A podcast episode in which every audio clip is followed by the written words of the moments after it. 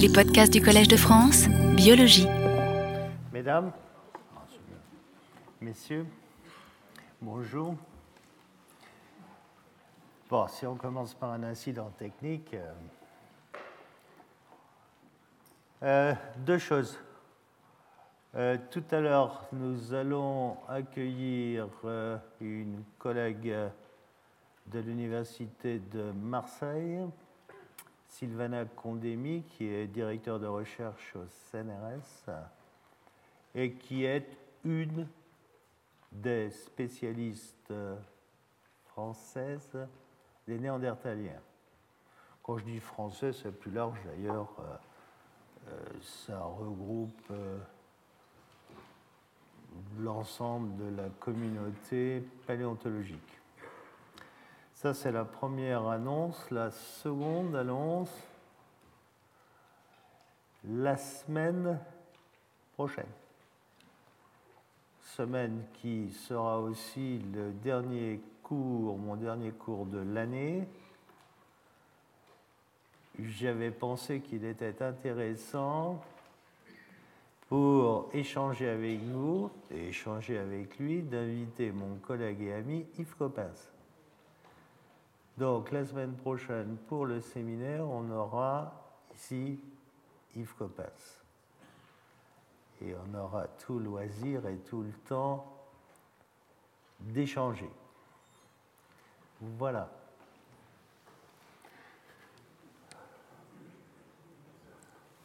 Alors, dans cette série, qui n'est, je le répète à nouveau, surtout pas linéaire.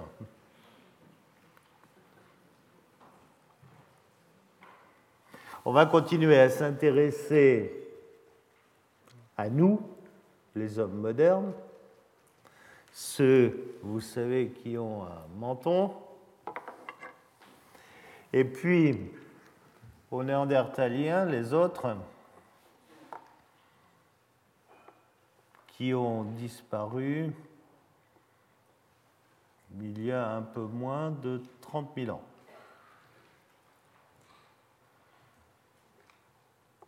Une des questions étant pourquoi euh, Vous verrez, on en a déjà un peu parlé, vous verrez qu'il n'y a pas de réponse définitive à cette question. Dans ce cheminement, je vous rappelle que eux, ces néandertaliens,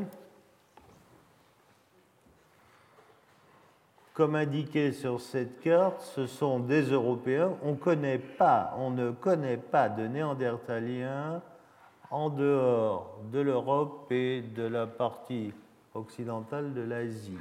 Il n'y a pas de néandertaliens en Afrique. On n'en a pas trouvé et il semble bien qu'il ne soit pas allé là.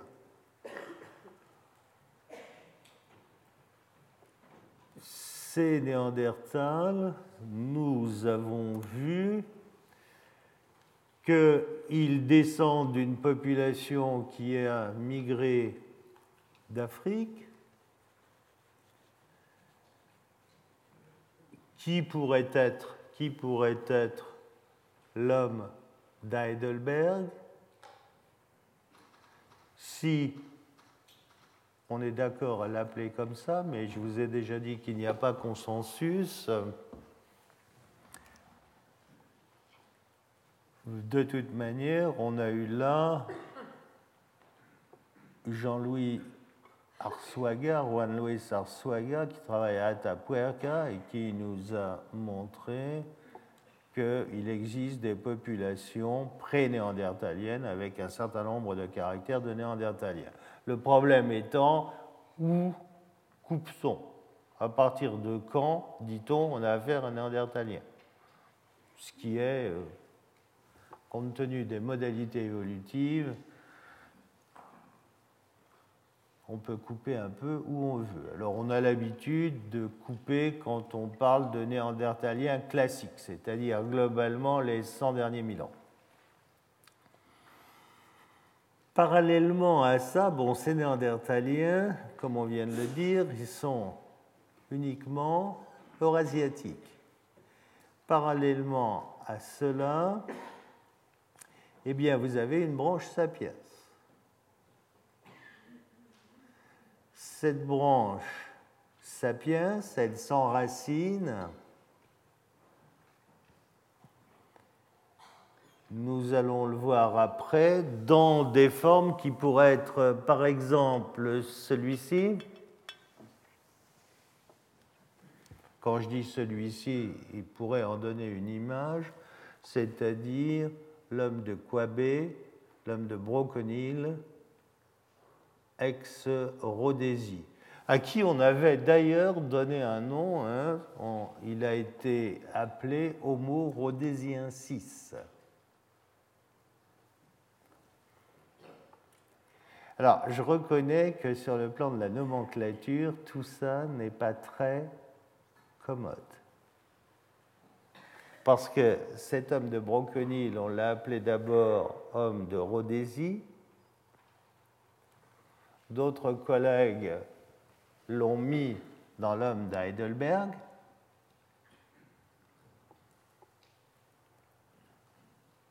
Ce qui n'est pas forcément convaincant. Alors on va essayer de faire simple.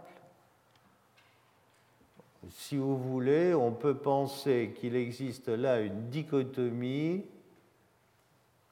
une branche va partir en Eurasie et donner les Néandertaliens. Un autre rameau, africain celui-là, africain, va conduire vers les hommes modernes. Lesquels hommes modernes arriveront plus tardivement, plus tardivement, on va le voir, en Europe. Bon, ça c'est la même chose. Ces hommes modernes, eh bien, vous en avez un là. Vous voyez que on a un crâne qui est bien différent de celui des Néandertaliens. Entre autres différences, vous avez un crâne qui est en tente, c'est-à-dire qui a une carène. je vous ai déjà conseillé de regarder et de faire un peu d'anthropologie dans le métro à Paris à 6 heures le soir.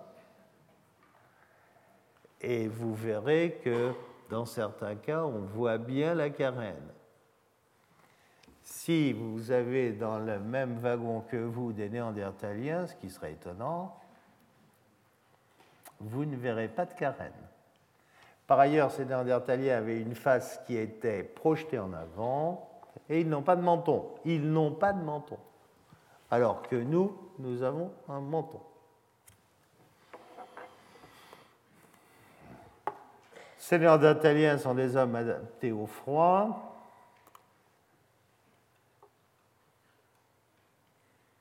Au Moyen-Orient, nous avons vu aussi qu'on a là une séquence où se succèdent alternativement des Néandertaliens et des Sapiens. Les Sapiens au Moyen-Orient sont connus aux alentours de 100 000 ans.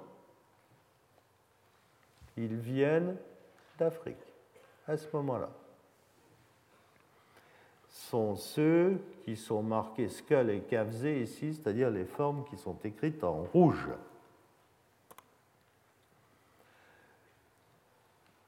Si l'on essaie d'interpréter ce que l'on sait à propos de la paléogénétique sur les néandertaliens, il semble bien que l'on soit conduit à admettre que sur le plan génétique, les différences entre eux et nous sont telles qu'on a affaire à deux espèces différentes.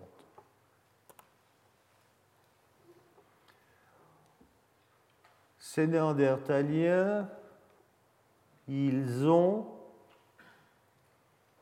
des proportions corporelles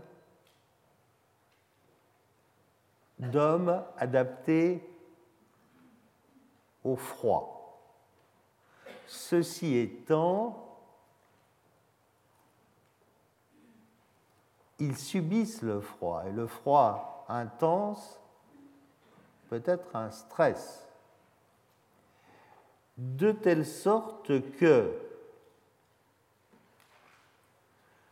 quand le froid devient trop intense, eh bien, ces néandertaliens vont occuper des zones refuges.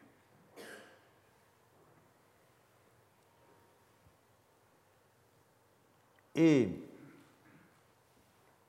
aux alentours de 40 000 ans, eh bien, on voit ces néandertaliens se réfugier dans la péninsule ibérique. Et c'est là que, au sud de l'Ebre, et c'est là que l'on va trouver les Néandertaliens les plus récents, de l'ordre de 27 000 ans. Cette situation montre bien que, bien qu'ils soient adaptés au froid,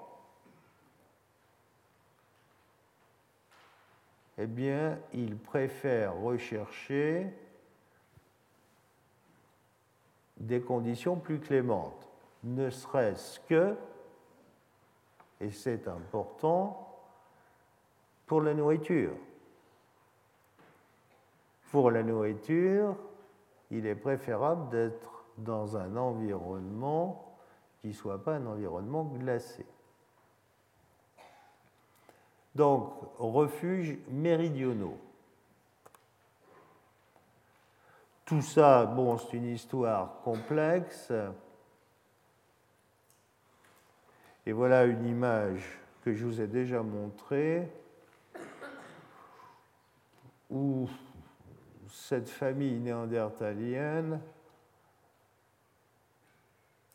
Jay Materns leur a pas fait des airs très sympathiques, quoi. Hein.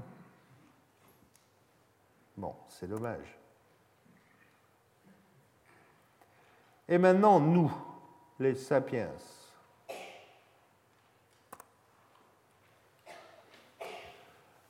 D'un point de vue génétique,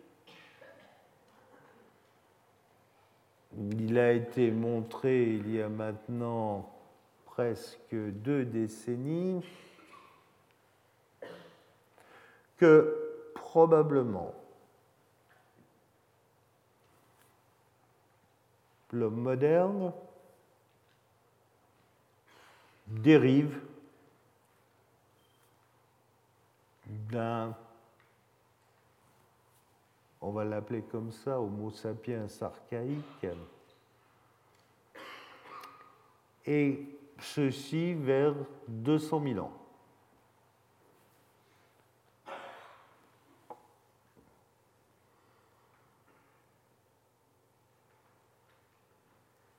Aux alentours de 100 000 ans, ce sapiens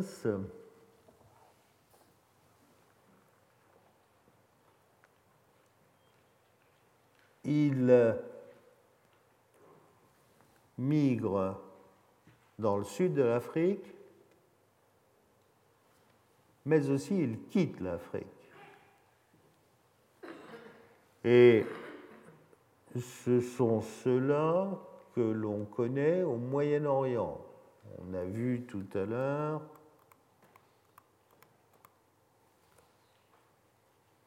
Skull et Kavze ici, qui sont à 100 000 ans. Voilà à peu près la chronologie. Cet homme moderne, il arriverait beaucoup plus tard en Australie, entre 40 et 60 000 ans, époque à laquelle il arrive en Europe. En Europe, c'est celui que vous appelez Cro-Magnon. Que l'on soit bien d'accord entre nous, Cro-Magnon, c'est un homme moderne, fossile, de 40 000 ans. C'est un sapiens sapiens comme nous. Hein, euh.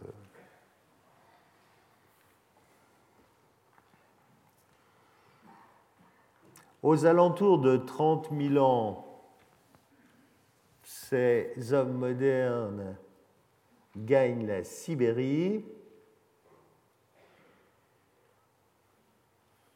Et puis, entre 20 000 ans et un peu moins de 15 000 ans, il passe par l'isthme de Bering pour rejoindre et peupler l'ensemble du continent américain. Donc vous voyez que le peuplement américain est très récent. Alors, il y a là aussi de nombreuses controverses, parce que bien sûr, il y a des problèmes autour des datations, mais quand on regarde de près, il est difficile, dans l'état actuel de nos connaissances, de donner un chiffre supérieur à 20 000 ans. Donc c'est un peuplement très récent, qui est sûrement inférieur à 20 000 ans d'ailleurs.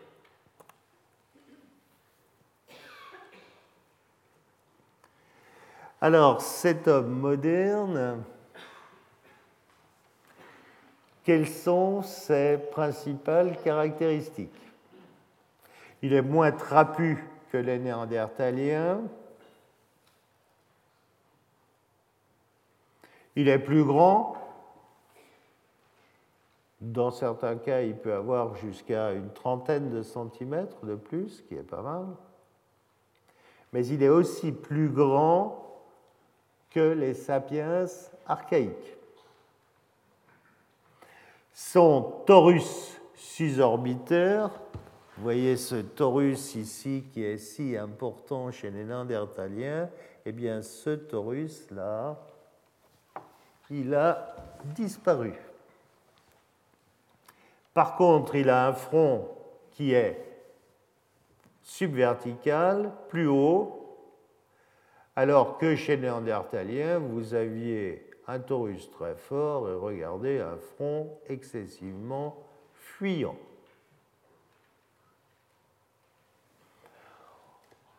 La capsule cérébrale, globalement, est plus grande, mais je vous ai déjà dit que là, les variations sont extrêmement importantes.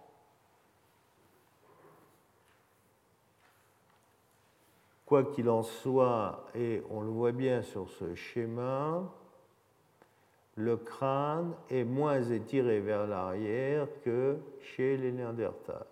Les Néandertals ont un chignon occipital qui est très pincé.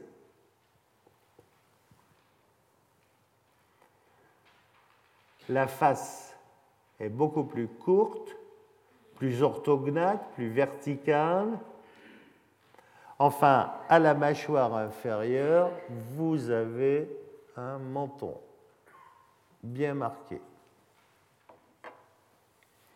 Donc, sur le plan anatomique, ces hommes modernes se reconnaissent aisément.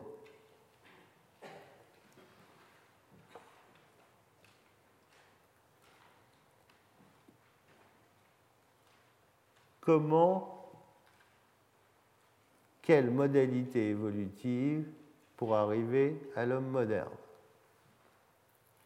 Alors bien sûr,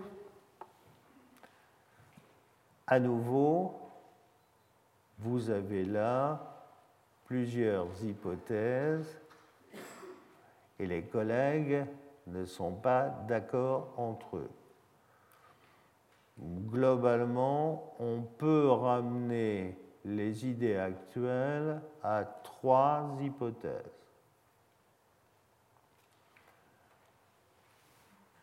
Première hypothèse, celle qui est défendu par Milford Volpov, qui est un collègue nord-américain de Michigan University. C'est l'hypothèse de la continuité régionale. Pour Volpov, il y a une évolution simultanée de populations séparées d'Homo erectus vers des Homo sapiens archaïques.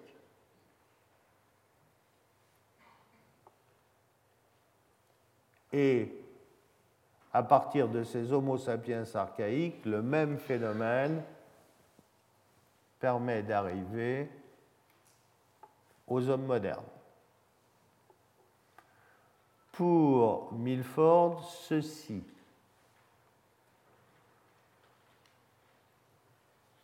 c'est-à-dire cette continuité régionale, explique les différences anatomiques régionales,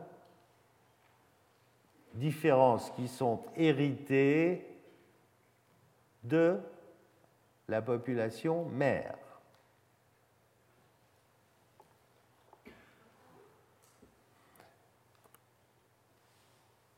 C'est ce modèle-là, le modèle de la continuité régionale.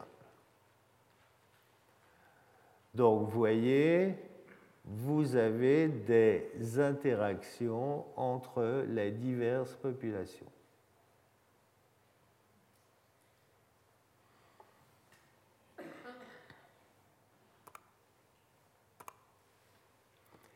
Maintenant, le modèle du remplacement.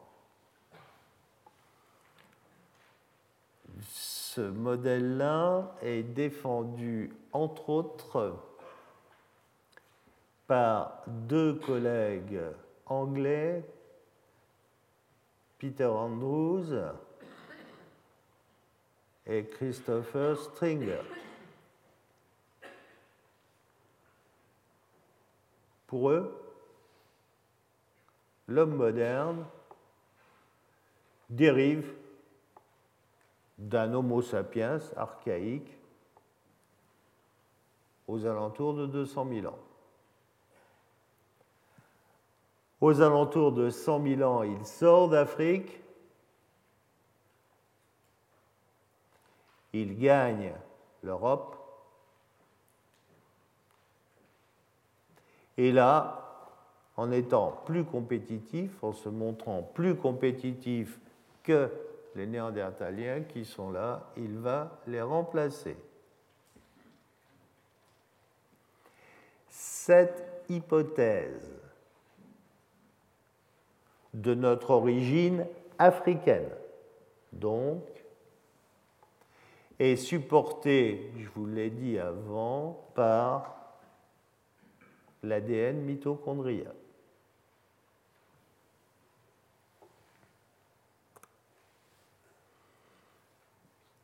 Le schéma que je viens de vous décrire est alors celui-ci.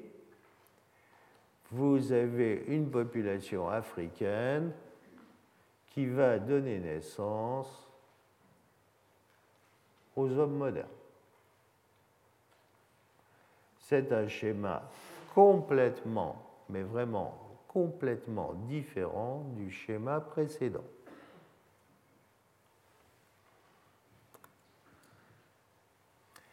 Un troisième modèle qui est défendu par mon collègue Günther Brauer. Günther Brauer est à l'université de Hambourg. Il propose un modèle hybride, c'est-à-dire que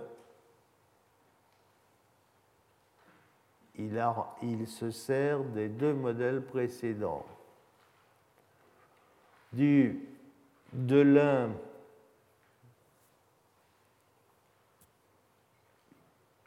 il garde le fait que l'homme moderne vient bien d'Afrique,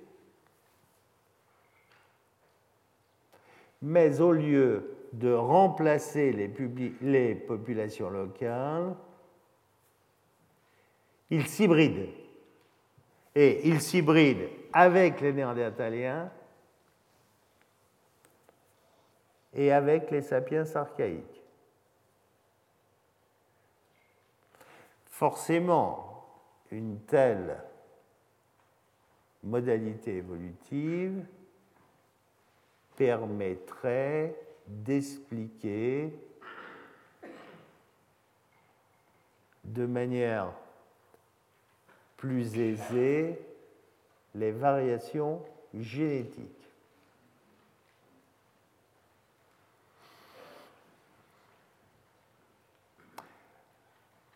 Alors, quelle est l'hypothèse qu'il faut retenir? Vous pouvez vous faire votre propre idée.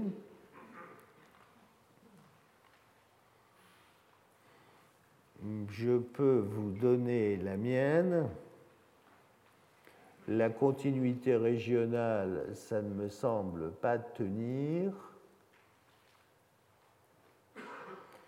L'hybridation avec les Néandertals, ça ne me semble pas tenir non plus. Et donc, pour le moment, il me semble que imaginer une origine africaine avec remplacement des populations, remplacement des néandertaliens par les sapiens en Europe, me semble être quelque chose qui, ou ce qui correspond le mieux à nos connaissances actuelles. Ceci étant, je suis prêt à changer d'avis si on amène des preuves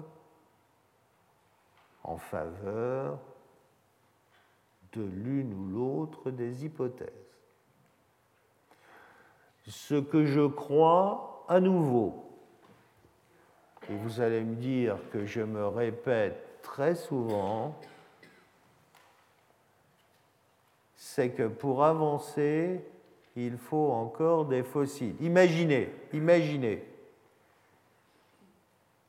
si on avait une cinquantaine de sites comme Atapuerca, hein, on aurait beaucoup plus de matériel et on pourrait dire beaucoup plus de choses.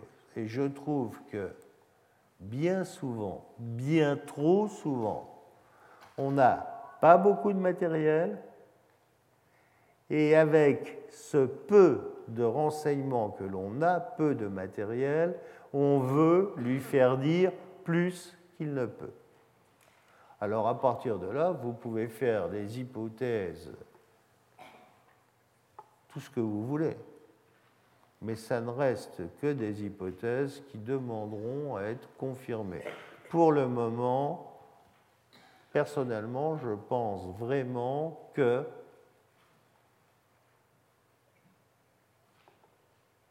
nous, les hommes modernes, nous dérivons aussi d'une migration africaine. Et nous avons une origine africaine. Alors, ceci est étayé pour le moment par la découverte en Éthiopie, c'est pas très vieux, hein, c'était en juin 2003, ça doit être le 12 juin 2003, le Nature est du 12 juin 2003, de reste dans le Middle Awash, en Éthiopie, dans le site de Bouri-Erto.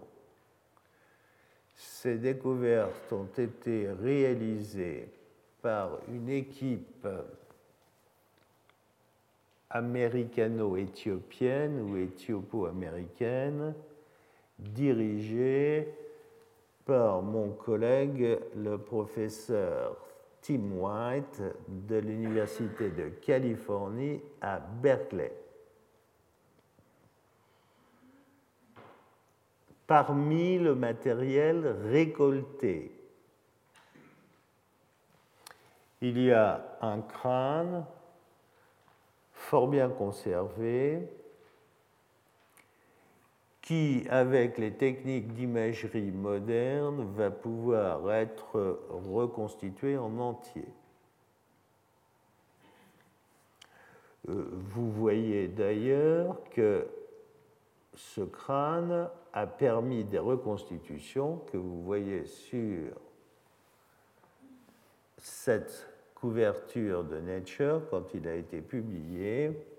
Ces jolis dessins, ces jolis dessins, et vous remarquerez au milieu ce magnifique dessin d'anatomie, cet écorché qui est magnifique,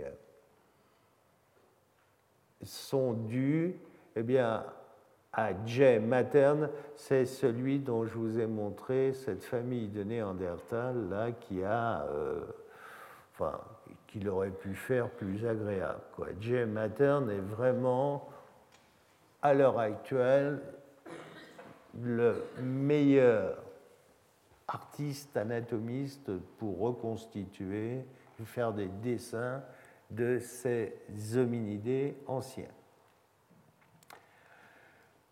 L'étude a montré que ces restes sont bien des restes d'hommes modernes.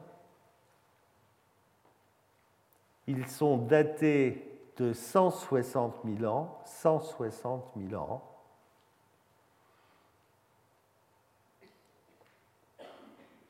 Ils ont des caractères propres et c'est pourquoi White et son équipe en ont fait une sous-espèce qu'ils ont appelée Homo sapiens idaltu.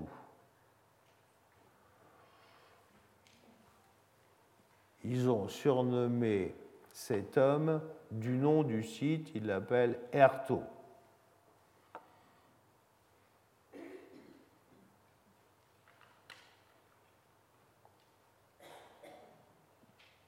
À l'heure actuelle, ce sont les plus anciens restes d'Homo sapiens moderne décrits. Vous m'avez bien entendu, j'ai dit décrit. Ce qui pourrait impliquer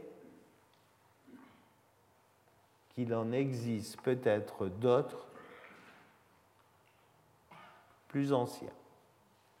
Sûrement d'ailleurs, si vous imaginez, on trouve des restes à 160 000 ans, et ils ont trouvé des restes de plusieurs crânes, de plusieurs individus, ça implique obligatoirement que si on les trouve à 160 000 ans, c'est qu'il y en a déjà beaucoup, et que donc il doit y en avoir des plus anciens. On peut imaginer en étant à 160 000 ans qu'on remontera dans le temps au moins à 200 000 ans. Au moins à 200 000 ans.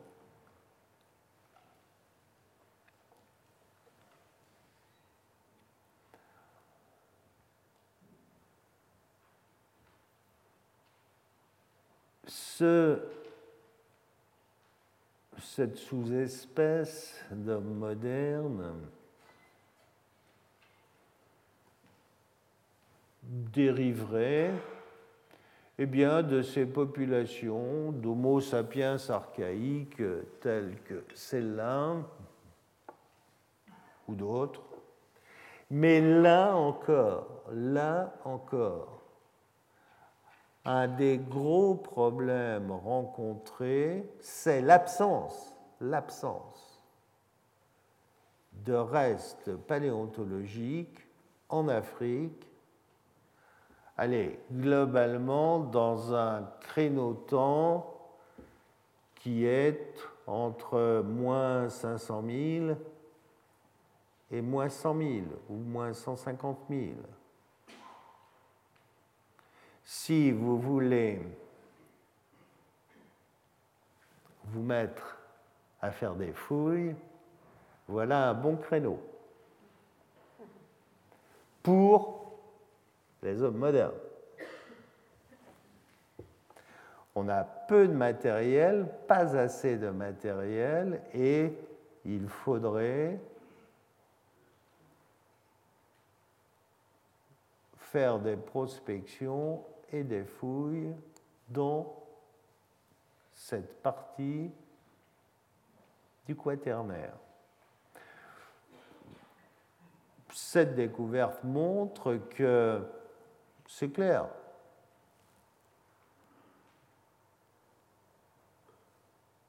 Il y a des choses. Alors vous allez me dire, mais vous, quand vous êtes au Tchad, avez-vous regardé La réponse est non, pas pour le moment, mais ça viendra. je veux dire par là que, bon, on connaît en Éthiopie, on connaît des choses en Afrique du Sud. Pourquoi? Parce que pendant très longtemps, on a considéré que l'Afrique orientale et l'Afrique du Sud, c'était là que se passait notre histoire. Mais c'est clair, hein. euh, si demain matin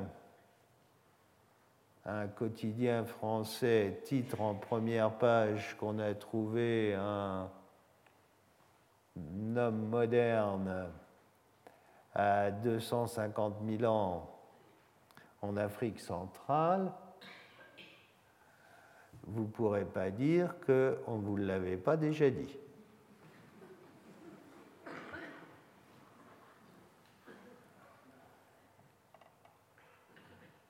Parce que, inversement, si vous posez la question maintenant, quelles sont les équipes qui travaillent en dehors de l'Afrique du Sud et de l'Afrique orientale sur le continent africain et qui font des recherches dans ce créneau-temps-là? Mais il n'y en a pas beaucoup. Hein il n'y a pas beaucoup. Et donc, euh, ceci explique cela.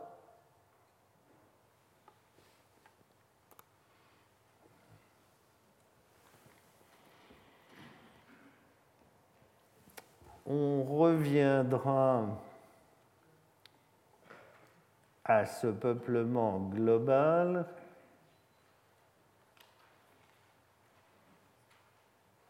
Vous voyez, là encore, j'aime pas tellement, mais bon, j'ai pris ce schéma qui était tout fait. Euh, on a l'impression que tout se passe là, quoi, en Afrique. Hein. Moi, je pense que le continent africain, dans sa globalité, est concerné. Donc ça, c'est ce que je vous ai dit précédemment. 100 000 ans sont les plus anciens que l'on connaisse à l'heure actuelle au Moyen-Orient, mais sûrement là encore que on trouvera plus ancien. Je pense que tout ça, c'est compris dans un créneau temps sûrement proche de celui des Néandertaliens. Les Néandertaliens, on commence à avoir des caractères néandertaliens vers 300 000 ans l'histoire des sapiens doit être sûrement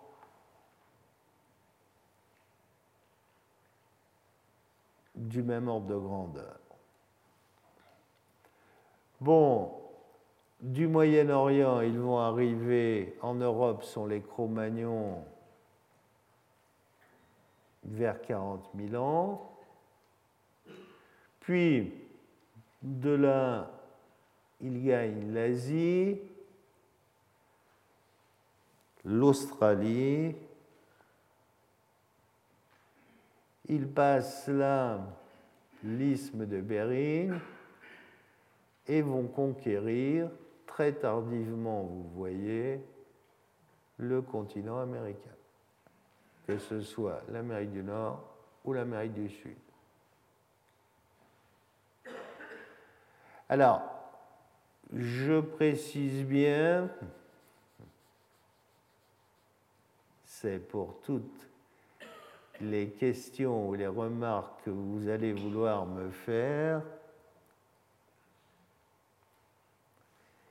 ces chiffres du continent américain, il en existe d'autres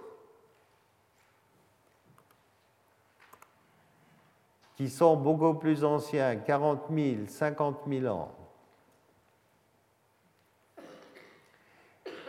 Les chiffres qui sont là, et c'est pour ça que j'ai pris cette image,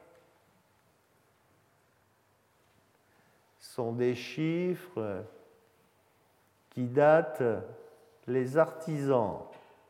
Vous savez, il y a dans un site, vous avez quoi? Dans un site archéologique, vous avez quoi? Vous avez la faune, ce sont les éléments les plus nombreux. Vous avez l'industrie lithique, il y en a aussi beaucoup, dans certains cas, au moins. Et puis, vous avez l'artisan de l'industrie, c'est-à-dire l'homme. Et là, il y en a beaucoup moins. Alors, on a un certain nombre de sites où on connaît l'industrie, mais on ne connaît pas l'artisan.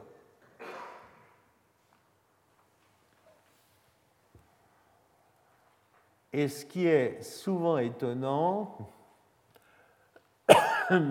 notamment en Amérique du Sud, c'est que des datations plus anciennes que 13 000 ans ont été souvent obtenues sur des peintures rupestres, sur des artefacts, sur de l'industrie. Mais à chaque fois, on n'avait pas l'artisan. Alors, ceci étant, euh, personnellement, je suis tout à fait ouvert au fait qu'il y ait des hominidés plus anciens sur le continent nord-américain et sud-américain, mais pour le moment, il me semble difficile de le montrer scientifiquement de manière irréfutable. Ah oui, ça c'est intéressant.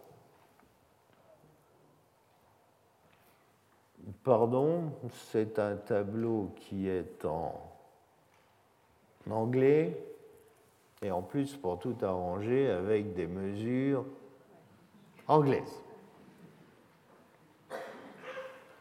Personne n'est parfait. Mais bon, vous allez vous y retrouver euh, très facilement. Sur la gauche du tableau, vous avez l'industrie.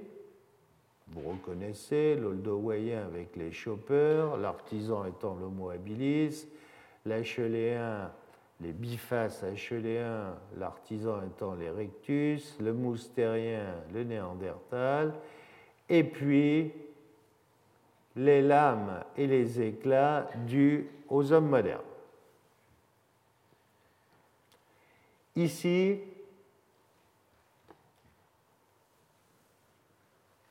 on a mesuré la partie tranchante obtenue par ces industries pour une livre de matière première. Bon, une livre, ça fait un demi-kilo. Alors on va passer tout ça en kilos, donc on va doubler à peu près. On va se passer des, inches, si vous voulez bien. Alors, pour 1 kg, on double, eh bien, vous avez l'homo habilis avec 1 kg de matière première arrive à fabriquer 10 cm d'outils tranchants. L'Homo erectus fait mieux. Avec l'HLE1, avec les bifaces HLE1, il arrive à faire 40 cm. Et donc, vous voyez que l'efficacité a considérablement augmenté. Les Néandertals, avec le moustérien, arrivent à faire 2 mètres de tranchant. Vous vous rendez compte? On passe de 40 cm à 2 mètres. Hein? Vous avez là quelque chose d'important. Mais si vous passez au paléolithique supérieur, avec les hommes modernes, alors là, vous voyez que les choses ont considérablement évolué puisque on passe de 6 à plus de 20 mètres. Bon, je ne suis pas en train de vous montrer quelque chose là qui est une série évolutive. Ceci étant, c'est pour vous montrer que l'artisan, même si le premier d'entre eux s'appelle l'homme habile, eh bien cet artisan, il devient de plus en plus habile au cours du temps. Et ça ne se fait pas, ça ne se fait pas de manière linéaire.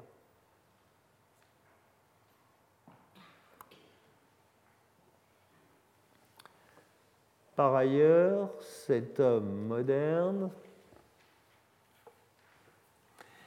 il invente quelque chose de nouveau, il invente des outils qui vont lui permettre d'en fabriquer d'autres. Ainsi, il invente des outils pour obtenir des éclats, soit par pression, soit par percussion. Il invente des ciseaux, des burins, qui sont utilisés pour ciseler d'autres objets, que ces objets soient en os, en bois de cervidés sens large, souvent du renne, ou en ivoire. Enfin, cet homme moderne, il va inventer des outils plus complexes qui vont avoir différentes parties. Ainsi, des harpons dont on va pouvoir détacher les pointes, des lances dont on va pouvoir changer les hampes. Enfin, chose importante, ces outils plus complexes deviennent réparables. Et eh oui, c'est important. Vous imaginez toute la période où les humains ont fabriqué des outils, s'en servaient, puis les jetaient. Alors vous me direz que... Bon.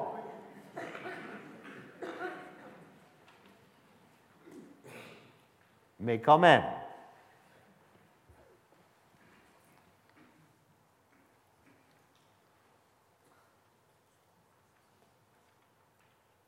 cette histoire d'outils réparables est quelque chose, à mon sens, de très important. Au niveau de la nourriture,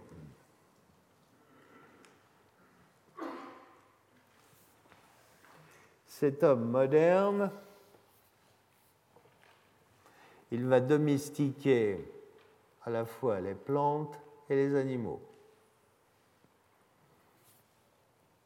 Très récent, de l'ordre de 10 000 ans.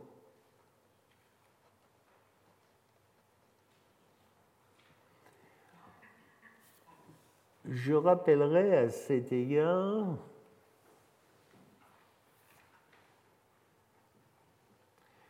que la population mondiale est complètement dépendante de quatre récoltes majeures. Le blé, le riz, le maïs et les pommes de terre.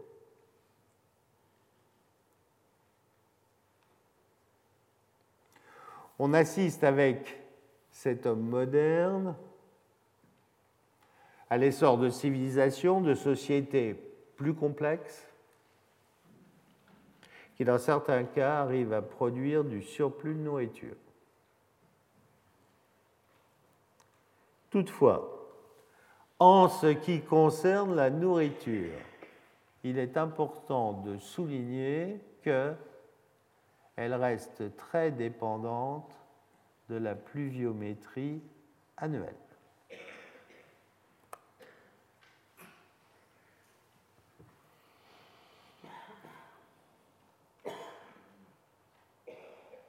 Cet homme moderne, il va devenir artiste, il va décorer, il va sculpter, sculpter de la pierre, de l'os, des boîtes cervidées, de l'ivoire. Il va faire des parures, colliers, bracelets, en os, en dents, coquilles.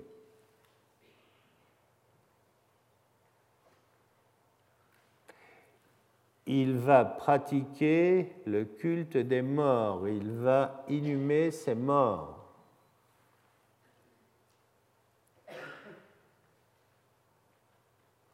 C'est un artiste et vous savez qu'il peint et que l'on connaît un certain nombre de grottes avec des scènes notamment beaucoup de scènes avec des animaux. Enfin, dans certains cas, cet homme moderne, il va servir de l'argile et il va modeler l'argile.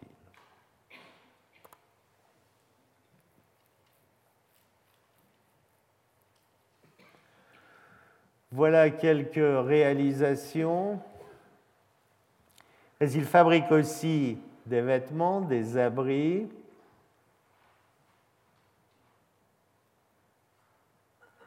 Et avec tout cela, chasser devient une activité plus facile.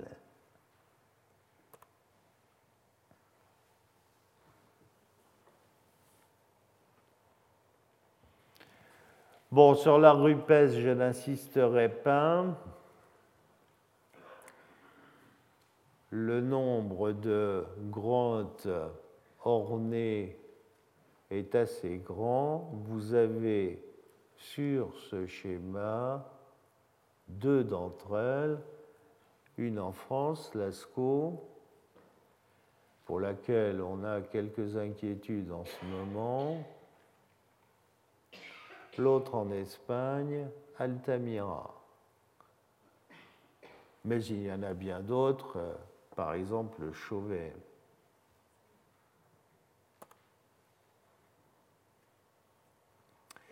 Gravure, sculpture, souvent des gravures d'animaux en relation avec la chasse.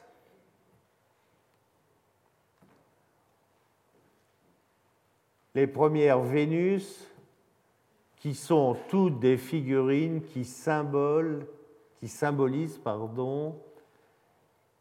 la fertilité. Vous avez là sur cette image quelques exemples classique. Enfin, inhumation des morts. Les crânes peuvent être décorés. On utilise les animaux de la faune, le renard polaire par exemple, des dents de loup, de l'ivoire de mammouth. On utilise de l'ocre que l'on répand sur la tombe, que l'on peut recouvrir avec des restes de mammouth, omoplates, voire défense.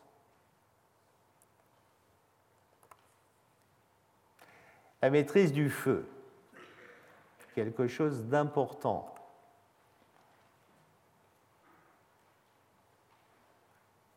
Très controversé.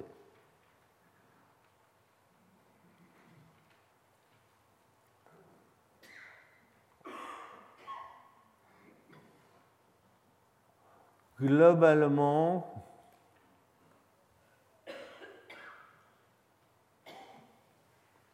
il y a à peu près un consensus pour dire et reconnaître que la maîtrise du feu est acquise entre 300 et 500 000 ans.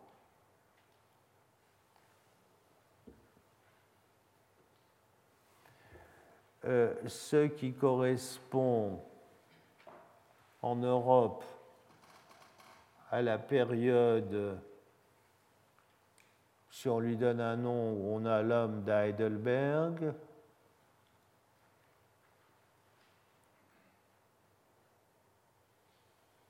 ou à un homme moderne archaïque, à un sapiens archaïque.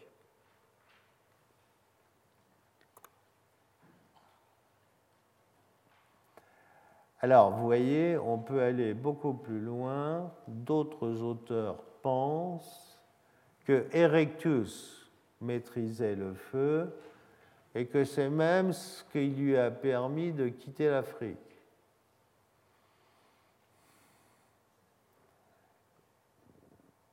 Bon. Forcément, le feu, c'est un avantage le feu permet d'avoir un régime alimentaire beaucoup plus généraliste, beaucoup plus généraliste.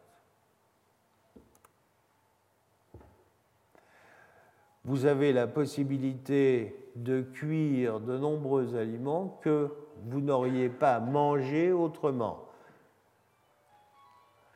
À noter aussi que ce feu qui va vous permettre plus de ressources alimentaires,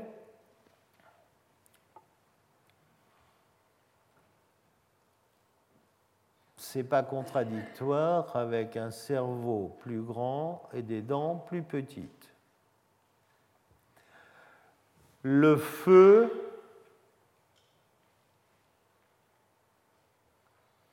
c'est aussi la possibilité de se rencontrer, d'échanger. Toutes celles et tous ceux d'entre vous qui ont fréquenté des déserts brûlants ou glacés et qui ont eu l'occasion le soir au bivouac de faire du feu savent que c'est un moment privilégié où on échange. C'est un moment privilégié où on raconte ce qui s'est passé dans la journée et où l'on prévoit ce que l'on fera le lendemain. Le feu est sûrement un élément extrêmement important de notre histoire, la maîtrise du feu.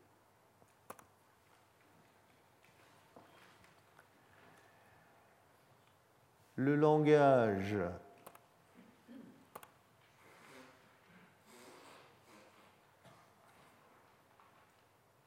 on en parlera une autre fois.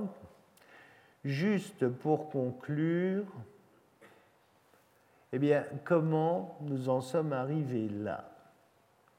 Il y a un autre facteur qui a sûrement joué, c'est l'augmentation de la durée de la vie. Vivre plus longtemps, c'est entre autres avoir un cercle familial qui devient plus grand, puisque vous conservez des parents et des grands-parents. Ça veut dire que les grands-parents participent à l'éducation des petits-enfants, ce qui, en retour, permet aux parents de s'occuper d'autre chose, par exemple la nourriture vous avez aussi une transmission des connaissances qui devient plus importante. Vous avez forcément, quand la période de vie augmente, vous avez une plus grande période de fertilité. De telle sorte que à la fois les familles augmentent, mais les populations augmentent. Tous ces facteurs ont joué et ont conduit les uns les autres à ce que vous voyez aujourd'hui, ce dont nous parlerons plus en détail la semaine prochaine. Merci. Retrouvez tous les podcasts du Collège de France sur www.collège-de-france.fr.